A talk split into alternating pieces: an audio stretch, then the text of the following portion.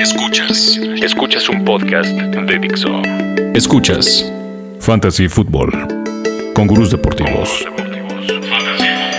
Por Dixo, la productora de podcast más importante en habla hispana.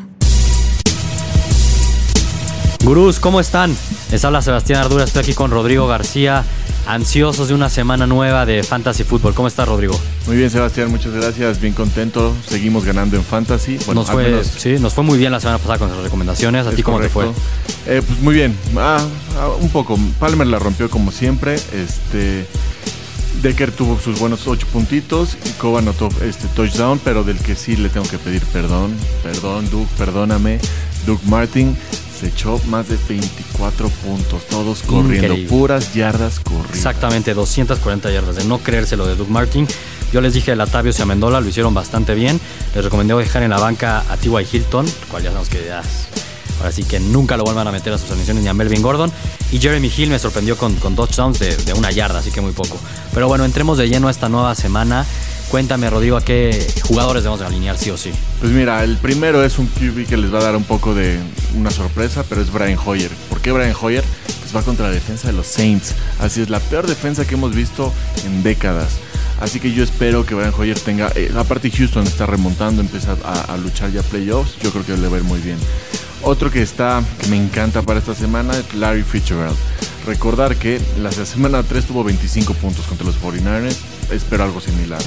Y por último, a Delaney Walker contra los Raiders. Una y otra vez lo decimos. Tyrant contra los Raiders y más si es Delaney Walker, que es el, target favorito de Mariota, tienes que usarlo. Coincido plenamente contigo. De hecho, a Brian Hoyer lo voy a alinear uno de mis equipos por encima de Andy Dalton. Así de confiado yo también estoy con Hoyer. qué bueno. Yo les recomiendo que metan a TJ Yeldon. Increíblemente juega contra la defensa de los Chargers, que es una desgracia. Así que ya saben, Yeldon se va a dar un festín contra, además, la peor defensiva contra la corrida de toda la liga. No, lo duden, Yeldon tiene que ser un must start en sus alineaciones. Otro corredor que me gusta mucho por su matchup de esta semana es Chris Ivory. Si bien es cierto, ha decepcionado en las últimas semanas, esta semana juega contra mis Dolphins y mis Dolphins no paran ni una mosca cuando de correr se trata. Así que seguramente Chris Ivory va a ir muy bien. Y por último, los Steelers van a visitar a los Seahawks. Sabemos que ahí está Sherman y Sherman va a estar cubriendo a Antonio Brown. Es por ello que si Big Ben y los Steelers quieren sumar, tienen que ir con Martavis Bryan. Así que Martavis Bryan debe de ser un must también en sus alineaciones. De acuerdo, de acuerdo, Sebastián. Martavis va a ser campeón a muchos, estoy seguro. Totalmente de acuerdo.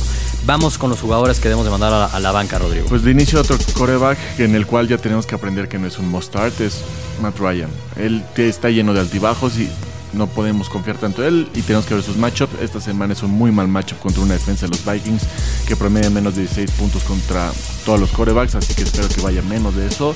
En segundo lugar está el Sean McCoy, el running back que la semana pasada tuvo un partidazo en Foxbury, gracias a él me ganaron. Pero bueno, esta semana va contra los Chiefs. Los Chiefs no se, no, se la creen en nadie, están parando a todas las ofensivas, están apaleando y apalearon a sus últimos dos rivales divisionales, por lo que la va a tener un poquito más difícil Sean McCoy. Y por último, pues Frank Gore, ¿no? Ha tenido una muy discreta temporada y últimamente con el resurgimiento de Matt Brashow eh, le ha quitado toque y sobre todo le ha quitado oportunidades en la línea de gol, por lo que cual ya no me está gustando nada para esta semana. De acuerdo. Coincido contigo, sobre todo en el show McCoy, y tanto es así que yo uno de los jugadores que tengo para mandar a la banca es Carlos Williams, el otro corredor de Buffalo, que llegó por fin su racha de no meter touchdowns en partidos contra en Foxborough esta la anterior semana contra los Pats. Y bueno, ya explicaste muy bien lo que son los Chiefs y esta nueva defensiva, así que Carlos Williams y McCoy mejor dejemos en la banca. Otro jugador es Kamar Aiken. Kamar Aiken estaba viéndose beneficiado por la lesión de Stevie Smith y que tenían a Joe Flacco como su coreback pero ante la salida de Joe Flaco, te pregunto, Río, ¿quién va a ser su, su coreback? Matt Schaub. ¿Quién? Ah, Schaub. No, bueno, increíble. Bueno, creo que ahí está la respuesta de por qué a Kamara Aiken debe ir a la banca. Y por último, eh, Stephon Diggs. Stephon Diggs empezó muy bien el año. Fue una gran sorpresa el novato pero lleva tres semanas sin anotar touchdown. se topó con la rookie wall, ¿no? Recordemos que en college juegan hasta 12, 12 13 partidos y se acaban las piernas a los rookies. Y se les acabaron. y esta semana va contra Atlanta, que es una de las mejores secundarias, increíblemente contra el pase. Así que, Stephon Dix a la banca, por favor. De acuerdo.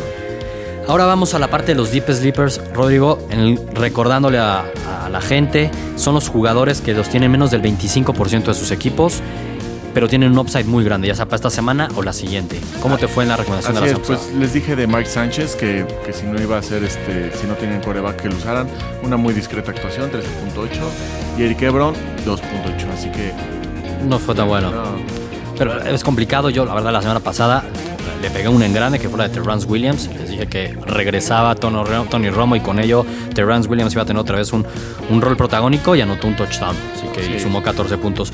Yo para esta semana les recomiendo a Spencer Ware. Shakandrick West es probable que no vaya a jugar. Ya lo vimos la semana pasada anotar dos touchdowns, así que esta semana contra Buffalo podría volver a sumar de lo lindo. Y otro jugador es Tyler Lockett, el novato wide receiver de los Seahawks. La semana pasada también anotó dos touchdowns. Y esta semana contra los Steelers me parece que puede ser una muy buena, una buena opción para sus alineaciones. Lo tiene menos del 6% y si no a futuro también puede ser opción. Sí, y yo en mi- en- por mi cuenta yo les recomiendo a JJ Nelson, el wide receiver novato de Arizona. Recordemos que hay lesiones, Brown y, y Floyd siguen, no están al 100, es posible que no jueguen. Y Nelson ha tenido muy buenas actuaciones, ¿no? Entonces lo recomiendo ampliamente, lo tiene solo el 0.1% de la gente.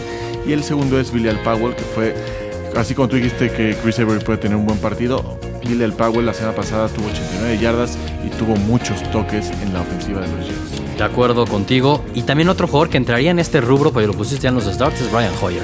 Recordarlo Sí. de Brian Hoyer porque también lo tiene menos del 25% de los equipos. Y es quizás un must start esta semana. De acuerdo, de acuerdo. Vamos con las preguntas, Rodrigo, si te parece. Nos pregunta Eduardo Marín, ¿a quién debería alinear? ¿A Charles Sims o a Richard Matthews? Híjole, difícil. No, yo creo que me iría con Sims. Sims, este, la ofensiva de Tampa está corriendo con todo y Sims está teniendo muchas oportunidades, aunque Doug está teniendo una temporada impresionante.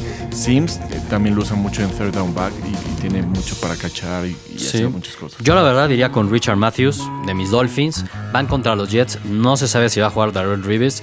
Entonces, eh, es un hecho que él no lo marcaría, pero la otra, los otros jugadores de la secundaria de los Jets han quedado mucho más a deber. Así que creo que Tannehill lo va a buscar bastante. Los dos seguramente nos darán puntos 6, 7 puntos. Tampoco podemos esperar mucho de ellos. Bastante cerrada la pregunta. Por último, Marino Anduaga nos pregunta si TJ Yeldon o Blount. Mm, DJ, como tú lo has dicho, es un start. Exactamente. Yo va tendría contra con TJ. Denver. Denver es una gran defensa. Sí, Blount no la tiene nada Si fácil. Denver quiere estar dentro del partido, tiene que jugar su mejor partido defensivo. Si no, se van a ir perdiendo muy rápido y, y ahí se están jugando mucho, ¿no? De acuerdo contigo, yo tendría con TJ Yeldon, como les decía, su matchup contra los Chargers es una belleza, así que tienen que meterlo en sus selecciones. De acuerdo, perfecto. Listo, pues eso es todo para la siguiente semana, gurús. También recordarles, este, o avisarles más bien, nos despedimos el día de hoy, esta temporada de Fantasy.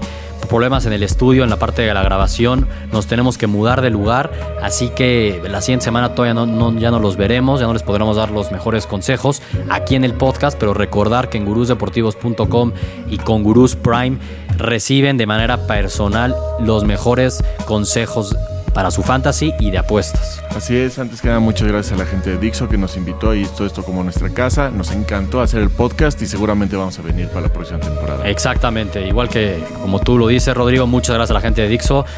La pasamos muy bien, esperemos les hayan ayudado mucho los consejos y seguramente nos veremos aquí para la siguiente temporada. Perfecto, Sebastián. Pues, Listo, pues ya saben, Bruce, más. a ganar. Vámonos. Dixo presentó Fantasy Football con gurús deportivos.